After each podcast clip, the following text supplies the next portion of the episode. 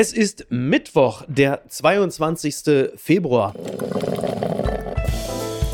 Apokalypse und Filterkaffee. Die frisch gebrühten Schlagzeilen des Tages. Mit Mickey Beisenherz. Einen wunderschönen Mittwochmorgen und herzlich willkommen zu Apokalypse und Filterkaffee, das News Omelette. Und auch heute blicken wir ein wenig auf die Schlagzeilen und Meldungen des Tages. Was ist wichtig? Was ist von Gesprächswert? Worüber lohnt es sich zu reden? Und dieser Mann entscheidet selber tagtäglich, was von Gesprächswert ist, worüber es sich zu reden lohnt. Möglicherweise machen sie es bei ihm etwas anders als bei uns oder bei der Süddeutschen oder bei der Taz. Ich begrüße ganz herzlich den Chefredakteur der Bild, Johannes Boje. Guten Morgen. Guten Morgen, Miki. Ich grüße dich. Und äh, weil es so wahnsinnig wenig Positives zu vermelden gibt, sagen wir vorweg, äh, es gibt auch noch gute Nachrichten. Anke Engelke und Bastian Pastewka werden bald eine Serie drehen, und zwar für Amazon Prime. Das Ganze soll im Jahr 2024 erscheinen. Und das Ganze wird auch noch produziert von der Bild- und Tonfabrik, die äh, bekanntermaßen eigentlich für so ziemlich alles verantwortlich äh, sind, was im deutschen Fernsehen gut und äh, witzig ist. Ist das nicht schön, dass man das auch mal sagen kann? Doch, das ist auf jeden Fall eine schöne Nachricht zum Start und ich freue mich, dass wir so anfangen. Weißt du, das ist ja bei Bild auch echt ein Problem. Ich predige relativ oft in den Konferenzen, Mensch, Leute, wir müssen positiver werden. Was gibt's denn mal für gute Nachrichten? Aber die Weltlage ist, wie sie ist und deswegen freue ich mich über eine lustige Nachricht zum Start. Iris und Peter Klein sind quasi bei euch für Comedy verantwortlich, aber das ja auch manchmal weniger nach Drehbuch und freiwillig, als man vielleicht annehmen sollte. Das ist vor allem ja auch durchaus tragisch, ja. Also das ist, ähm, das, das, das, das ist eine große Soap, die scheint aber auch sehr tragisch zu sein. Ähm, das ist nicht unbedingt der Comedy-Stoff bei uns, ja. Ist euch aber auch jetzt mal ehrlich nicht so ganz unrecht, dass sie so mitteilsam sind, oder? Nö, uns ist es grundsätzlich nie unrecht, wenn jemand mitteilsam ist. Da geht es uns wie allen anderen Journalisten auch. Wir sind darauf angewiesen, dass die Leute was machen und dass die Leute was erzählen. Das ist ja so, äh, Anke Engelke und Bastian Pastewka waren ja zuletzt zu sehen bei LOL. Das ist ein Format, in dem äh, quasi über beschissene Gags nicht gelacht werden darf. Das ist in etwa das, wie ich auf den Karneval blicke, der heute äh, zu Ende geht. Also, wenn das Erfolgskonzept vergangener Jahre revitalisiert werden soll, dann kriege ich natürlich normalerweise immer schon mittelschwere Panik. Bei Engelke und Pastewka, die, äh, glaube ich, erwiesenermaßen die lustigsten Deutschen sind, kann es ja tatsächlich auch mal wieder gut gehen. Also da kann man gespannt sein, auf jeden Fall. Die Schlagzeile des Tages. US-Präsident Joe Biden antwortet auf Putins Rede, die Ukraine wird nie das Opfer Russlands sein. Das berichtet der Spiegel. Die Rede zur Lage der Nation des Kreml-Chefs war voller Schuldzuweisung an den Westen. Nun hat US-Präsident Biden klar geantwortet. Putin hat gedacht, er könne die NATO finnlandisieren. Was er bekommen hat, ist die NATOisierung Finnlands. Und äh, weiter sagte Biden, dass Putin alle westlichen Demokratien herausgefordert habe mit der einfachen Frage, wie wird die Welt reagieren? Wir waren stark, die Welt schaut nicht weg, Putins Griff nach Land sei gescheitert. Putin hat gedacht, er könne die NATO finnlandisieren und den Rest habe ich gerade schon erwähnt. Die Welt schaut nicht weg. Jetzt die Frage äh, an dich, wie lange schaut sie denn noch hin in diesem Zusammenhang? Wie lange schaut sie doch in die Ukraine? Ja, Beispielsweise. Naja, der Konflikt lässt sich ja leider nicht so einfach beenden, wie man es sich wünschen würde. Das haben wir ja im letzten Jahr gesehen. Aber ich glaube, dass die Welt die Ukraine aus dem Fokus verlieren wird. Das ist wirklich nur der Traum irgendwelcher abgedrehter Russlandfreunde oder Verschwörungstheoretiker. Da fließen ja leider gerade auch ganz viele Milieus zusammen. Mhm. Ich war von der Rede von Biden absolut begeistert. Für mich war das Amerika, wie ich mir Amerika wünsche, wie ich Amerika auch tatsächlich liebe. Da ist mhm. ein starker Präsident, ja, allen Ungerufen zum Trotz. Ich weiß, er verspricht sich manchmal und er wird dann schnell lächerlich gemacht, gerade auch von den Menschen, die ich gerade erwähnt habe, ja. Aber wie oft hat er das Wort Freedom gesagt? Was hat er nicht für starke Signale gesetzt? Ich habe die Rede angehört und ich war wirklich begeistert. Sätze wie ein Angriff auf einen von uns ist ein Angriff auf alle von uns. Freiheit, Freiheit, es gibt kein süßeres Wort, kein höheres oder heheres äh, Ziel. Ja, das sind Sätze, wie sie eigentlich nur amerikanische Präsidenten sagen können, ohne dass man sagt, meine Güte, das ist aber ganz schön viel. ja. Und er hat es getan und es war ja auch äh, so frappierend, ihn da zu sehen vor den verschiedenen Flaggen. Es war die ukrainische Flagge, es war die polnische Flagge. Er hat die Rede selbst in Warschau gehalten, also nicht in seinem eigenen Land. Und dem gegenüber haben wir zuvor Putin gesehen, dessen ja. Inszenierung wirklich immer mehr an reinen Faschismus erinnert, vor acht Flaggen seines eigenen Landes, kalt, alleine in seiner eigenen Hauptstadt, im Grunde ähm, ja nicht militärisch eingekesselt, aber doch weitgehend isoliert und demgegenüber dann dieser einige Stunden später der tatsächlich wieder Führer der freien Welt, was mich Mickey auch deshalb so erfreut, weil wir ja mit Trump und den Trump-Vasallen wirklich eine sehr schwierige amerikanische Regierung hatten, die zwar das eine oder andere durchaus hinbekommen hat und richtig gemacht hat, aber um Himmels Willen möchte ich jetzt nicht Trump als Präsident haben. Da war ich einfach froh, als ich das aus Warschau gesehen habe. Also eine tolle Rede. Das ist ein sehr guter Punkt. Meine Frage auch, ist das nicht vielleicht dieses briefmarkengroße Zeitfenster, in dem wir den auf gut Deutsch Scheiß jetzt auch geregelt kriegen müssen, bis Trump oder DeSantis wieder an der Macht sind und halt eben den Westen nicht mehr so geeint dastehen lassen? Also läuft uns da, ich will jetzt nicht sagen, läuft uns die Zeit weg, aber müssen wir uns nicht im Klaren darüber sein, dass wir bei Corona hat man immer gesagt, gesagt, kurze und harte Maßnahmen besser als lang und zäh.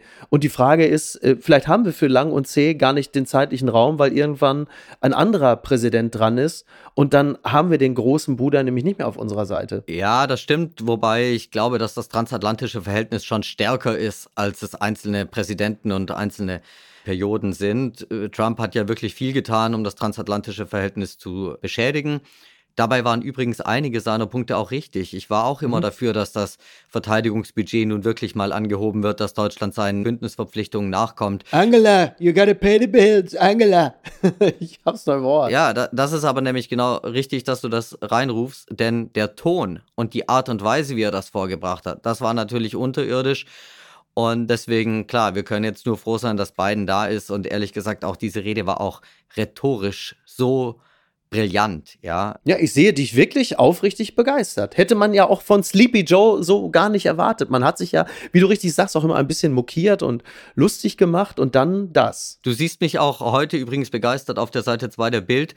Ich weiß nicht, ob du sie schon vom Bäcker geholt hast. Ich hoffe es sehr, äh, gehe aber irgendwie nicht direkt davon aus. Ich ernähre mich glutenfrei. Ich gehe seit Jahren nicht mehr zum Bäcker. aber ja. äh, falls du sie also noch heute in die Hand bekommst, ich habe es heute auch kommentiert, äh, für heute, weil ich es wirklich toll fand und gerade im Kontrast zu Putin. Es ist ja nun so, dass der Kreml-Chef, also Putin, noch ist er es ja, äh, angekündigt hat, den Vertrag zur nuklearen Abrüstung New Start zwischen Russland und den USA aussetzen zu wollen. Jetzt heißt es, das hat im Westen Entsetzen ausgelöst. Also korrigiere mich, wenn ich falsch liege.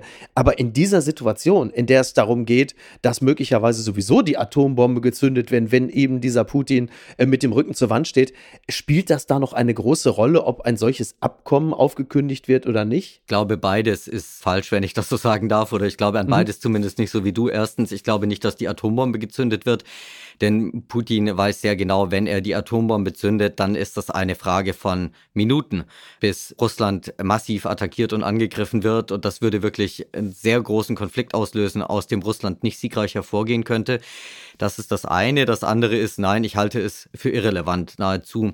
Denn er hält sich doch eh nicht an Verträge. Das hat er ja nun, er hält sich eh nicht an Abkommen. Also, dass er jetzt sagt, er kündigt ein Abkommen, da kann ich nur sagen, seine Regierung hat x-mal versprochen, nicht in die Ukraine einzumarschieren, dann hat sie es doch getan. Wäre man zynisch, müsste man fast sagen, vielleicht hält er sich jetzt an den Atomwaffenvertrag, nachdem er öffentlich gesagt hat, er tut es nicht. Er tut ja immer das Gegenteil.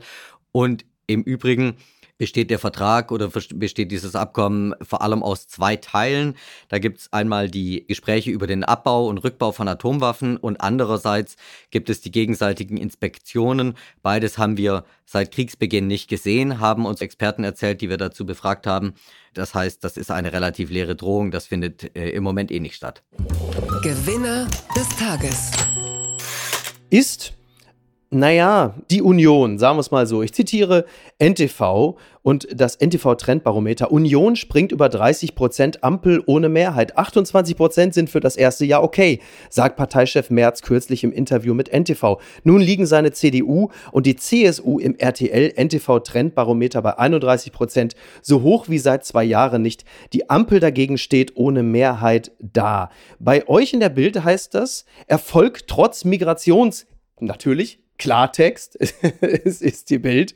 So irrten sich die Märzgegner. Diese Umfrage dürfte Märzgegner ordentlich ärgern. Würden die Menschen am Sonntag den Bundestag wählen, wäre ohne die CDU-CSU derzeit keine Regierung möglich. Jetzt ist natürlich die Frage, also ja, die CDU-CSU steht gut da, aber bei euch insinuiert äh, die Überschrift ja, dass vor allen Dingen Merz so gut dasteht. Und jetzt behaupte ich mal, äh, die CDU stünde mit allen ziemlich gut da. Ohne Merz möglicherweise sogar besser. Denn seine eigenen Popularitätswerte sind ja nach wie vor nicht hoch. Und hat nicht genau das mit dem Sound zu tun, bei dem ihr ihm attestiert, dass der vielleicht entgegen seiner Widersacher genau dafür verantwortlich ist, dass die CDU sich so gut, so gut dasteht. Da spiegelt sich ja letzten Endes die alte Frage drin, welchen Weg sollte die Union einschlagen? Mhm. Ähm, bleibt sie die Merkel-Union? Die sich ganz stark nach links geöffnet hat. Ende der Atomkraft, Ehe für Homosexuelle, ähm, und noch bei vielen anderen Themen. Eine Wahl nach der anderen gewonnen. Diese Werte kann man ja auch ähm, absolut für richtig halten. Ich sage auch gar nicht, dass ich sie mhm. unbedingt mhm. für falsch halte, wobei das Ende der Atomkraft halte ich für eine Katastrophe. Oder sollte die Union wieder konservativer werden, eine klare Kante zeigen und dadurch möglicherweise auch Wähler von der AfD zurückgewinnen. Und die Union ist hier. Liebe Grüße in den Osten.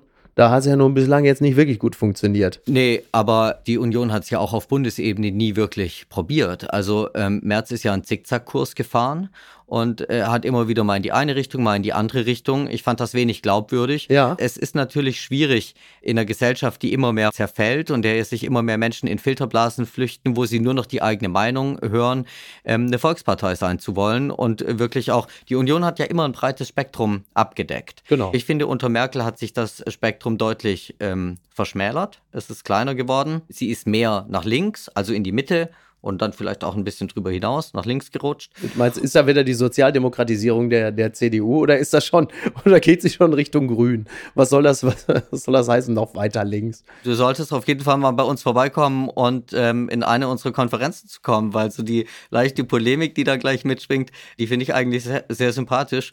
Und das passt wunderbar zum Boulevard, Mickey. Nein, aber es ist doch so, dass es gerade beim Thema Migration, ja, steht dieses Land vor extremen mhm. Herausforderungen, die ja dramatisch sind. Ähm, sowohl für die Menschen, die zu uns kommen wollen, und jeder Mensch kommt ja mit einem guten Grund zu uns. Mhm. Viele fliehen aus Kriegsgebieten, denen geht's wirklich sehr, sehr schlecht, denen muss unbedingt geholfen werden.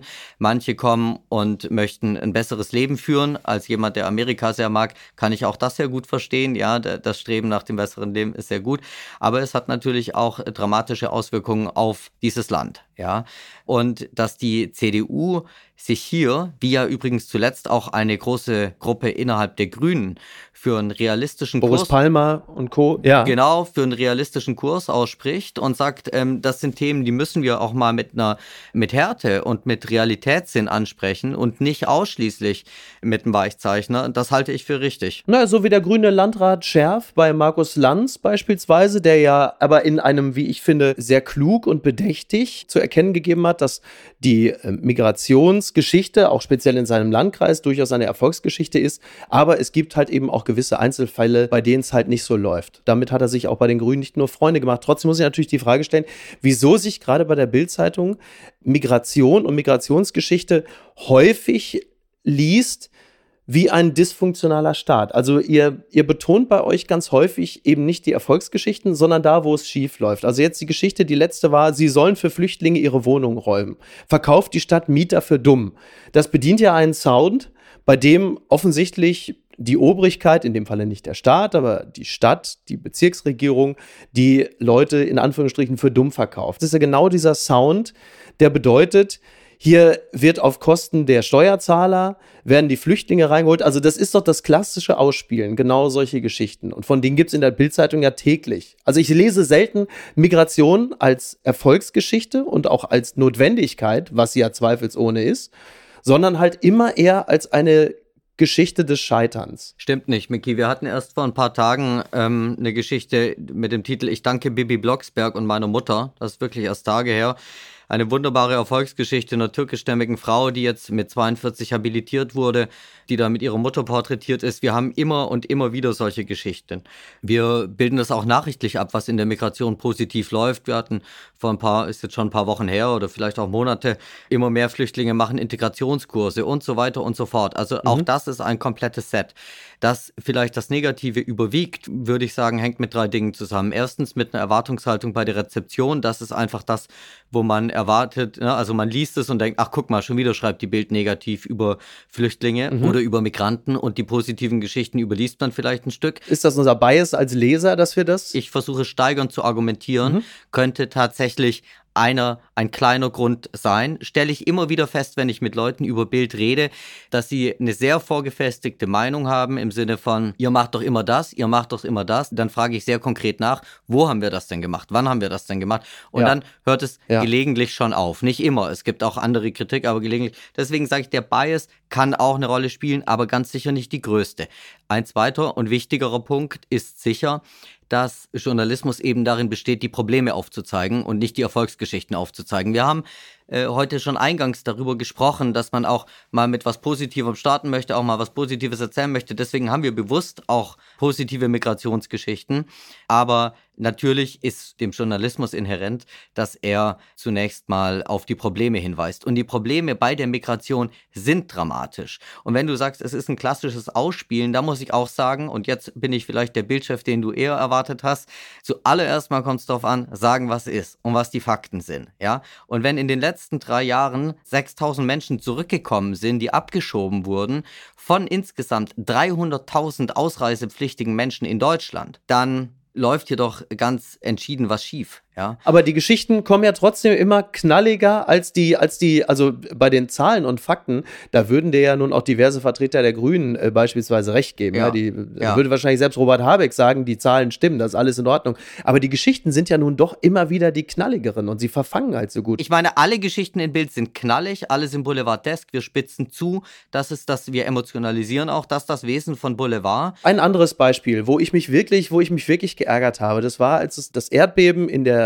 Türkei und in Syrien gab. Und einen Tag später gab es eine dicke Seite, was bedeutet das für uns? Mhm.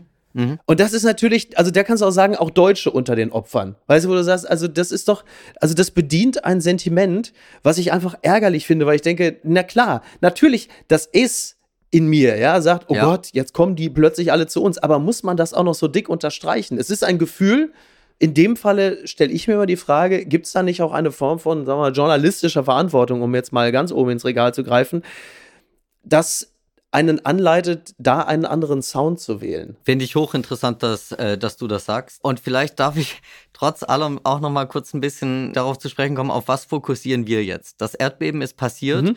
und wir haben sofort mehrere Teams in die Türkei geschickt, die dort gearbeitet haben. Ich bin stolz darauf, das Bild, das kann mehrere Teams schicken, auch in kürzester Zeit, und die das Leid dort im Detail dokumentiert haben. Unsere gesamte Webseite war Trauer, hat Trauer wiedergespiegelt. Wir haben auch auf Türkisch an die Bevölkerung dort geschrieben. Zeitgleich lief die Bildhilfsmaschine an, ein Herz für Kinder. Innerhalb weniger Stunden waren eine Million Euro Soforthilfe auf den Weg gebracht. Das war die schnellste ähm, Ein Herz für Kinder Aktion aller Zeiten. Und Ein Herz für Kinder gehört zu Bild. Ja?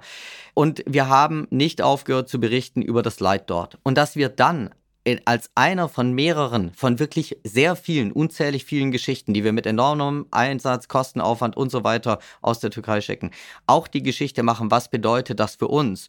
Und damit eben auch die Sorge, die einen großen Teil der Bevölkerung umtreibt, wie wir ganz genau wissen, wir sehen es an Kommentaren, wir sehen es an den Umfragen und so weiter, dass wir die auch kanalisieren und die Leute damit nicht alleine lassen sodass die Leute denken, Mensch, jetzt lese ich nur Mitleid mit den Menschen in der Türkei, lese alles über die Türkei, wer denkt mal an mich? Das ist so, Mickey, bei vielen Menschen in diesem Land und ich halte das auch für ganz normal. Ähm, denn nicht alle Menschen haben das Privileg, sich immer in globalen Kontexten auszukennen, viel über die Türkei nachzudenken, über das Leid dort, über, das, äh, über den Hunger in Somalia und so weiter, sondern viele Menschen in diesem Land leben ja selber in einem Zustand, dass sie sagen, Mensch, ich habe Schichtdienst, ich habe vier Kinder, ich weiß nicht, wie ich über die Runden komme und ich kann mir eigentlich das Ticket Ticket am Wochenende, um mit meinen äh, Kindern ins Zoo zu gehen, nicht mehr leisten. Und dass man die Sorgen dieser Menschen, die kein Deut weniger empathisch sind, die auch nicht kein Mitleid mit den Menschen in der Türkei haben, aber die eben obendrein noch ihre eigenen äh, Sorgen haben, dass man diese Sorgen einmal kanalisiert, einmal aufnimmt und einmal die Story macht, was bedeutet das für mich. Das halte ich nicht nur für richtig, sondern für nach geradezu essentiell. Zurückgreifend auf das Einstiegsthema, glaubst du, dass ein Friedrich Merz derjenige ist, der, ähm, ich sag jetzt mal, zum Wohle des deutschen Volkes diese Themen adressiert, auch zum Wohle der CDU, da die Dinge benennt, wie sie benannt werden sollten? Oder wären da möglicherweise in der CDU Kandidaten wie Hendrik Wüst, der meines Erachtens wesentlich einfühlsamer bei nicht mangelnder Klarheit auch das Thema Migration bespricht, wären die nicht möglicherweise besser geeignet, um bei der Bundestagswahl als Kandidat aufgestellt zu werden? Ich bin nicht in der, in der Position der CDU Tipps dafür zu geben, wen sie als Spitzenkandidaten aufstellen sollen. Hat die Bild früher gerne gemacht? Ja, vielleicht machen wir das auch noch, wenn es sich so ein bisschen, wenn es ein bisschen näher an den, an den Wahlkampf geht, aber jetzt so aus der Hüfte zu schießen, die sollten mal den oder jenen nehmen, das wäre, glaube ich, ein bisschen zu früh und ein bisschen äh, zu schnell. Aber ich glaube, ganz egal, wer die CDU führt, die CDU ist die große konservative Partei in Deutschland. Und das heißt, vielleicht fast übertragen von dem, was wir gerade über die Berichterstattung in der Türkei diskutiert haben, dass es einerseits Empathie für die Menschen geben muss, die nach Deutschland kommen wollen, seien, seien sie aus der Türkei, seien sie sonst woher oder für die Menschen, die in anderen Ländern in furchtbare Lagen gekommen sind. Aber es heißt auch, das gehört auch zu einer großen Volkspartei, übrigens nicht nur zu einer konservativen, dass die Sorgen der Bevölkerung in Deutschland ernst genommen werden müssen und ausgesprochen werden müssen und besprochen werden müssen. Bis hin zum Abfragen der Vornamen, wie in Berlin, womit man so vielen Leuten vor den Kopf stößt, mit Migrationsgeschichte. Ob man Leute vor den Kopf stößt oder nicht, kann nur sehr bedingt die Fragestellung im Journalismus und in der Politik sein. Gelegentlich muss man auch Dinge tun, mit denen man Leute vor den Kopf stößt. Es ist sogar, wenn du jetzt über, das waren ja keine journalistische Maßnahme, aber wenn du jetzt über Journalismus redest, ähm, da muss man sogar regelmäßig Leute vor den Kopf stoßen. Das ist absolut notwendig. Nachdem ich das gesagt habe, halte ich die Vornamendebatte allerdings für falsch. Schon allein deshalb nicht, weil sich an Vornamen längst kein Migrationshintergrund mehr ablesen lässt. Äh, viele Menschen sind in der dritten, vierten, teilweise in der fünften Generation im Land. Das halte ich für das falsche Werkzeug. Aber dass man die Silvesternacht und das, was dort passiert ist, und ich war in der Silvesternacht sowohl an der Palaststraße in Schöneberg wie auch im Wedding unterwegs und habe mir das angeguckt, dass man das thematisiert, dass da sehr viele Menschen äh, aus migrantischen Kontexten wirklich Randale begangen haben. Ähm, das halte ich für absolut richtig und ich finde, da muss man auch keine Scheuklappen haben, da muss man benennen, was passiert ist. Ansonsten gibt es nämlich einen großen Unterschied zwischen dem, was die Menschen in ihrer Zeitung und in den Medien lesen und dem, was sie selber mit eigenen Augen sehen und erleben. Und dieses Land hat sich verändert seit der Flüchtlingskrise 2015 und es verändert sich weiter, weil jedes Jahr sehr, sehr viele tausende Menschen in dieses Land kommen, die vielleicht mit der Kultur hier nicht so viel anfangen können. Unterm Radar. Ein Kommentar von Livia Gerster in der FAZ.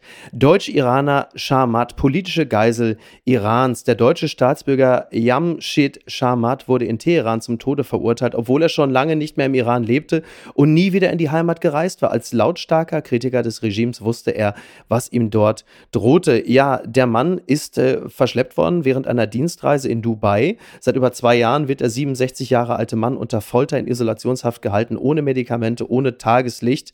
Und nun da ist der Mann zum Tode verurteilt worden, natürlich äh, in einem Zitat umstrittenen Prozess.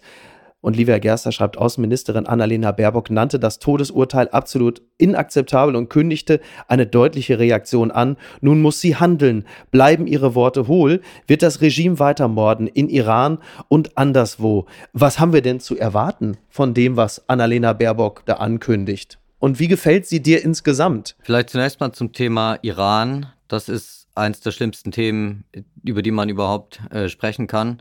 Mein persönlicher Tipp, wenn man jetzt im Fall überhaupt tippen darf, ähm, wäre, der Mann lebt noch fünf, sechs Jahre und danach ermorden sie ihn. Das haben sie schon mehrfach genauso gemacht. Dieses verdammenswerte Terrorland. Sie werden ihn vermutlich so als Faustpfand verwenden, damit in Deutschland oder auch in ähm, Europa ein paar Demonstranten oder Demonstrationen, die sich für die Freiheitsbewegung in Iran einsetzen, verboten werden. Sie werden vielleicht äh, bei den Nuklearthemen ihn als äh, Pfand verwenden. Es ist widerlich und wenn der Mann dann nicht mehr kann, weil die Folter nach fünf, sechs Jahren ihn fast ohnehin schon umbringt, dann werden sie ihn hängen oder äh, anderweitig ermorden. So haben sie es mit dem Schweden gemacht, der ja gerade in Haft ist. Also der lebt noch, aber da hatten sie ja jetzt schon mehrfach die Hinrichtung sehr klar angekündigt. So haben sie es mit anderen gemacht. Ich weiß das sehr gut, weil bei Bild äh, ein Kollege arbeitet, der selber aus Iran kommt. Sein Vater wurde 1988 verhaftet und hingerichtet. Er ist geflohen mit seiner Mutter. Er lebt in Deutschland. Er ist in der Exilbewegung aktiv und ist eine wichtige Quelle für uns. Mhm. Und wir gehen da sehr hart drauf. Ähm, Iran hat mich äh, selber sanktioniert. Ich bin persönlich von Iran sanktioniert worden vor ein paar Wochen, weil wir eben hier absolut nicht locker lassen. Ähm, da hat mich das Auswärtige Amt informiert. Ich glaube deswegen, dass das, äh, um auf deine zweite Frage noch kurz zu kommen, was die Außenministerin gesagt hat, bei weitem nicht ausreicht. Mhm. Und ich würde mir wünschen, dass sie ihr hehres und kluges Ziel von der feministischen Außenpolitik vor allem dort auslebt, wo Frauen gefoltert werden, weil sie ihr Kopftuch abgenommen haben. Welchen Gestaltungsrahmen ähm, hat sie dann noch? Wie weit siehst du sie da am Ende ihrer Möglichkeiten angekommen? Ja, es ist natürlich immer schwer mit einem Terrorland zu verhandeln, aber natürlich gibt es immer noch weitere Sanktionen, die man verhängen kann. Es gibt immer noch iranische Eliten, gegen die man vorgehen kann. Ähm, es gibt einen sehr konkreten Zehn-Punkte-Katalog der iranischen Opposition, äh, von dem sie seit langem fordert, dass er umgesetzt wird. Man kann noch deutlich mehr Druck ausüben, als es die Bundesregierung derzeit tut. Die unbequeme Meinung. Die hören wir heute und zwar beim traditionellen politischen Aschermittwoch der Parteien. Also ähm, nach alter Tradition wird Markus Söder am politischen Aschermittwoch äh, in der Dreiländerhalle in Passau sprechen. Parallel zu Söders Rede spricht um 10 Uhr der Landeschef Florian von Brunn im Wolferstädter Keller in Vilshofen. Genauso klingen diese Orte, wo die Leute dann reden. Und Christian Lindner stellt sich dem politischen Schlagabtausch gegen 11.15 Uhr in der Stadthalle Dingolfing. Also der ist aber nur wirklich Big Trouble in Little Bavaria. Für dich als äh, Connoisseur, wie du ja auch gerade schon sagtest, der Polemik, da geht dir doch vermutlich das Herz auf. Bist du Karnevalist oder aber äh, bist du Freund Freund von gutem Humor? Äh, ich bin Freund von gutem Humor, auf jeden Fall. okay. Der politische Aschermittwoch wird doch immer so gefeiert und es gab ja schon eine Vorbotin, äh, das war Marie Agnes Strack-Zimmermann, die Friedrich Merz, äh, dem eben schon angesprochenen, ordentlich an eingeschenkt hat. Was ist jetzt äh, zu erwarten? Gibt es jetzt eine Art äh, Payback unionsseitig oder was passiert da jetzt? Die ganze politische Szene ist ja zerstritten. Ich glaube, man kann auf jeden Fall in diesem konkreten Fall auf ein Payback setzen. Ähm, mich interessiert fast noch mehr, äh, wie sie sich derzeit in der Ampel ähm, alle gegenseitig, mhm. ja, man muss fast sagen, kloppen. Ja. Da haben wir einerseits Lindner gegen Habeck. Ich weiß nicht, ob du dieses Duell verfolgst. Selbstverständlich, Love Letters. Das ist, das ist fantastisch. ja. Die Briefe, die da hin und her gehen. Ich habe ähm, mit Freude zur Kenntnis genommen, dass man mittlerweile wieder beim Sie angelangt ist. Werden die eigentlich direkt an euch gefaxt oder gehen die zwischenzeitlich noch an den eigentlichen Adressaten? Oder? Ähm, die laufen hier so durch. Wir ja. haben zwei Faxgeräte. Sehr gut. Da kommt dann das Fax von Lindner raus, ja. dann kopieren wir das und schieben es in das Fax an Habeck rein. Finde ich sehr richtig. Oder so als E-Brief, ne? Gibt es doch auch irgendwie. Man hat doch, man schickt doch gerne E-Brief und dann sagen sie, pass auf, wir schicken es direkt an Boje von der Bild. Äh, bitte nur einmal ausdrucken und dann weiter, aber bitte an Habeck schicken. Das ist exakt so, wie du es dir vorstellst, nur es sind wirklich Faxgeräte, weil es ist ja die deutsche Bundesregierung. Den Gott hat natürlich nicht liegen lassen, selbstverständlich. Mit E-Brief ist da nicht viel. Nein, also Scherz beiseite. Dann haben wir ja noch das Duell Pistorius gegen Buschmann. Ach Gott, ja. Stichwort Dienstpflicht. Wollen wir eine Dienstpflicht in Deutschland dafür? Da ist übrigens auch ein großes Duell in der Bild-Redaktion. Ich bin nämlich dafür. Unser Politikchef zum Beispiel ist strikt dagegen. Ach, guck mal, siehst du, da bin ich aber jetzt auf deiner Seite. Ich bin auch dafür. Bin als alter Zivi auch total dafür. Ja. Also bedeutet ja auch gleichzeitig, also entweder Bundeswehr oder dann halt eben natürlich, äh, also ich bin ja für das verpflichtende soziale Jahr. Also ich bin jetzt noch nicht wieder eine Kommentar vom Spiegel, der sagt, warum ich jetzt quasi meine Kriegsdienstverweigerung rückwirkend aufhebe. Also von diesem Heroismus bin ich noch nicht gefallen. Ich bin schon immer noch Zivi, äh, ist ja schon fast jetzt wieder ehrenrührig, aber ich bin fürs verpflichtende soziale Jahr. Aber das, die Dienstpflicht als generelles äh, Tun, und zwar für Männer und Frauen, finde ich, äh, finde ich auch gut und richtig. Ja, siehst du. Marco Buschmann dagegen ist der Meinung, die Diskussion sei völlig verfehlt. Er ist ja auch ein Liberaler, ne? Also man muss ja irgendwo. Freiheit first.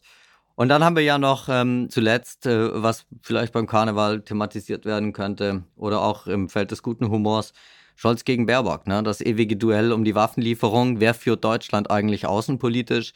Das hätte sich Scholz, glaube ich, auch nie träumen lassen, ähm, als er das Kabinett gebaut hat. Hm. Äh, die Außenministerin hat ja einen katastrophalen Wahlkampf hingelegt, landete das um mir nichts, dir nichts. Und jetzt geht die da in Führung. Ich finde, sie ist eine tolle Außenministerin. Ja, ich finde auch, sie macht, äh, sie macht auch einen guten Job. Das Einzige, was ich anfügen möchte, ist, ich glaube, momentan ist es mir noch ein bisschen zu viel Haltungsgehuber äh, und zu wenig sich an einen Tisch setzen mit Leuten, mit denen man sich eigentlich nicht an den Tisch setzen will. Denn nach meinem Verständnis ist ja äh, die Außenministerin die, die absolute Chefdiplomatin und Diplomatie ist nach meinem Verständnis in erster Linie sich mit Leuten ins Benehmen zu setzen, mit denen ähm, Otto Normalbürger und Otto Normalbürgerin eigentlich nur wirklich gar kein Gespräch führen will. Oder liege ich da völlig falsch in meiner Einschätzung? Ja, du bist so im Abstrakten geblieben. Mit wem sollte sie konkret sprechen? Denkst du an Russland? Auch, auch mit Vertretern des Iran beispielsweise. Ne? Mhm. Also keine Ahnung. Also ich bin äh, zum Glück ja nicht in diesem Amt, also zum Glück auch für die Öffentlichkeit. Aber äh, ich glaube, es gibt sehr viele äh, Menschen, mit denen sie sich derzeit zusammensetzen könnte. Das muss jetzt nicht zwingend ein Vertreter Russlands sein, aber möglicherweise auch da, klar. Mhm. Also ich meine, Scholz telefoniert auch mit Putin. Ja, ist äh, nochmal ein ganz eigenes Thema, ne? aber es gibt natürlich Länder, die sind jenseits dessen, was man diskutieren kann. Und dann gibt es Länder, da muss man es auf jeden Fall noch probieren. Bitte empören Sie sich jetzt. Also das ist auch einer, mit dem man es möglicherweise nicht mehr probieren kann. Ich äh, zitiere eine, äh, eine Schlagzeile, die ich auch interessant fand. Bohlens nächste DSDS-Entgleisung, wenn ich, also wenn ich dir schmecke.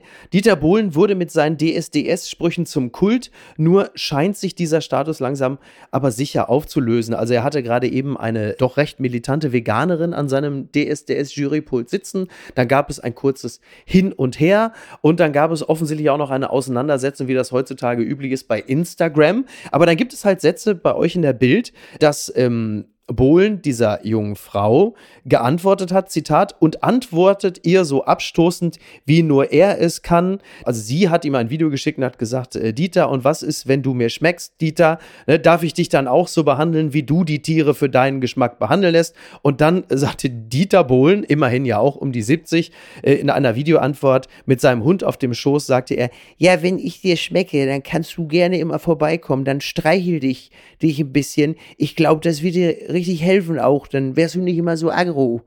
Und so Sätze wie, er antwortet so abstoßend, wie nur er es kann, die nächste Entgleisung oder nach seinem, ja, hast du dich nur durchnudeln lassen, so nach dem Abi, Spruch kam ja sofort in der Bildzeitung 20 prominente Frauen, die gesagt haben, Dieter, jetzt reicht's langsam. Ähm, ich finde das bemerkenswert, da ich ja nun das Schaffen von Dieter Bohlen auch schon seit einiger Zeit äh, verfolge. Und da geht für mich eine ganz große Liebe in die Brüche, denn äh, Bild und Bohlen, das war ja im Grunde genommen, also das war ja eine Liebe, das war ja eine Phalanx, das war ja also. Und jetzt, was ist da passiert? Wen, wen habt ihr da bei der Bild rausgeschmissen, der früher gesagt hat, Dieter, ich mach dir das? Da ist ja offensichtlich keiner mehr da, der ihm da irgendwie die, die Stange hält. Ob das mit dem Rauschmiss zusammenhängt, will ich ja mal nicht spekulieren, aber. Klammer auf, Chefredakteur schmunzelt, Klammer zu. Aber vielleicht hängt es ja schon mit der einen oder anderen Veränderung zusammen zusammen, die wir in den letzten äh, Monaten gemacht haben, intern wie extern. Ich finde das widerlich, was Bohlen da macht. Ich habe mir die Szenen selber angeguckt und als wir das in der Konferenz diskutiert haben, stand da sehr schnell, sehr klar fest, dieses Mal schlägt sich Bild nicht auf die Seite von Dieter Bohlen, mhm. dieses Mal schlägt sich Bild mal auf die Seite der Frau. Ist das der Grund, warum Ralf Schuler zu Reichelt geflüchtet ist? Seid ihr zu woke geworden? Ist das, ist das der Beleg? Bin mir jetzt nicht ganz sicher, ob du Bild äh, wirklich Vogue nennen möchtest. Ansonsten empfehle ich dir dann jetzt doch wirklich noch mal kurz zum Bäcker zu gehen und dir die. Ich, ich zitiere ein, zwei Ex-Mitarbeiter ja, also, und Ex-Mitarbeiterinnen, also, die ja geflüchtet sind, weil ihr zu woke seid. Ich war selber ja, auch überrascht. Oder? Ja, ja, es ist, es ist Wahnsinn. Also, wenn man Bild Vogue findet, dann muss man vielleicht noch mal ein bisschen den eigenen Kompass hinterfragen. Also, wir haben ja ganze Redakteurinnen und Redakteure, die sich um den Vogue-Wahnsinn in dieser Welt kümmern und ihn scharf verurteilen. Ja, ja. Und da hat sich die Positionierung von Bild nicht nur kein bisschen geändert, sondern da ist sie mit mir vielleicht noch ein bisschen schärfer geworden. Ich habe diese Themen schon bei Welt am Sonntag scharf verurteilt und habe da schon eine klare bürgerliche Linie. Also da ist mit Vogue nichts zu finden. Aber weißt du, Mickey, das eine hat doch mit dem anderen in meiner Wahrnehmung gar nichts zu tun. Also eine Frau normal zu behandeln, bedeutet doch nicht, dass man Vogue wird. Ganz im Gegenteil. Eine Frau normal zu behandeln, das ist für mich eigentlich das eigentlich bürgerliche, konservative, anständige, ja, oder auch nicht konservative, aber wertegetriebene, ja. Und ähm, es ist doch klar, also was ist das für ein Spruch, den Bohlen da gemacht hat? Und aber das waren doch immer, früher waren das immer die Kult- und die Hammersprüche. Ich habe sogar ein eigenes Buch rausgebracht und jetzt. Ja, sind sie jetzt nicht mehr. Muss ich dir. Ist vorbei. Die Dinge ändern sich auch. Du weißt du, ich habe auch dieses Interview gelöscht, das Bild da mit Boateng mal geführt hatte, weißt du? Über, erinnerst du dich? Kascha Lehnhardt, die hat sich doch tragischerweise das Leben genommen. Ich erinnere mich. Ähm, ich fand das Interview nicht gelungen und äh, da äh, ist jetzt auch nicht die Pressefreiheit dran zu verteidigen, dass das äh, für immer online bleibt. Ne? Da hat Boateng eben sehr schlecht über sie gesprochen, das haben wir einfach aus dem Netz genommen, jetzt seit ich da bin. Und ich habe ein paar Entscheidungen in diese Richtung getroffen, weil ich eben auch finde, weißt du, Bild ist ja immer Law and Order. Ne? auch, auch vielleicht ein bisschen, findest du vielleicht gar nicht so gut. Ich finde es sehr gut. Und ich finde, wenn du nach außen Law and Order bist, dann musst du auch selber ein Stück weit Law and Order sein. Das ist von dem Chefredakteur der Bild-Zeitung auch nicht immer so geäußert worden, dass man auch nach in Law and Order ist. Ja, also gab ja auch immer unterschiedliche Chefredakteure, aber Ist das ich sag ich auch sagen, es, ja. es geht nicht darum, Micky, dass wir hier irgendwie den Spaß abschaffen, sondern es geht darum, dass alle Spaß haben können. Finde ich, ist ein gutes Schlusswort. Die Definition von Spaß, die wurde halt früher auch immer völlig anders ausgelegt, aber ich nehme dich jetzt mal, also in der besten aller Auslegungen würde ich das jetzt mal so zur Kenntnis nehmen. Ja, ich freue mich darüber, wenn du das tust und äh, kann nur sagen, Spaß war auch jetzt hier dieses Gespräch mit dir. Das war klasse. Guter Einstieg in den Tag. Das freut mich sehr, das kann ich nur zurückgeben. Über den in Gänsefüßchen Woke-Wahnsinn, da müssen wir, glaube ich, nochmal reden, damit dann äh, Christoph Ploss von der CDU hier nicht ganz alleine mit Stimmzetteln durch Hamburg laufen muss. Das ist aber, da, da müssen wir nochmal ein eigenes, wie sagt Markus Lanz immer zu Richard David Brecht, da müssen wir nochmal eine eigene Sendung drüber machen. Aber das schaffen wir schon. Wenn du mich äh, einlädst, komme ich vorbei. Mir hat's großen Spaß gemacht. Ich lade dich herzlich wieder ein. Ich glaube, da gibt es noch so einiges zu besprechen und noch einiges, worüber wir uns streiten können. Aber das macht ja auch Freude. Also vielen Dank, Johannes Boje. Kommen Sie wieder. Bis bald, Micky. Bis bald. Apokalypse und Filtercafé ist eine Studio Bummens Produktion mit freundlicher Unterstützung der Florida Entertainment. Redaktion Niki Hassania. Executive Producer Tobias Baukhage. Produktion Hanna Marahiel. Ton und Schnitt Lara Schneider. Neue Episoden gibt es immer montags, mittwochs, freitags und samstags. Überall, wo es Podcasts gibt. Stimme der Vernunft und unerreicht gute Sprecherin der Rubriken Bettina Rust.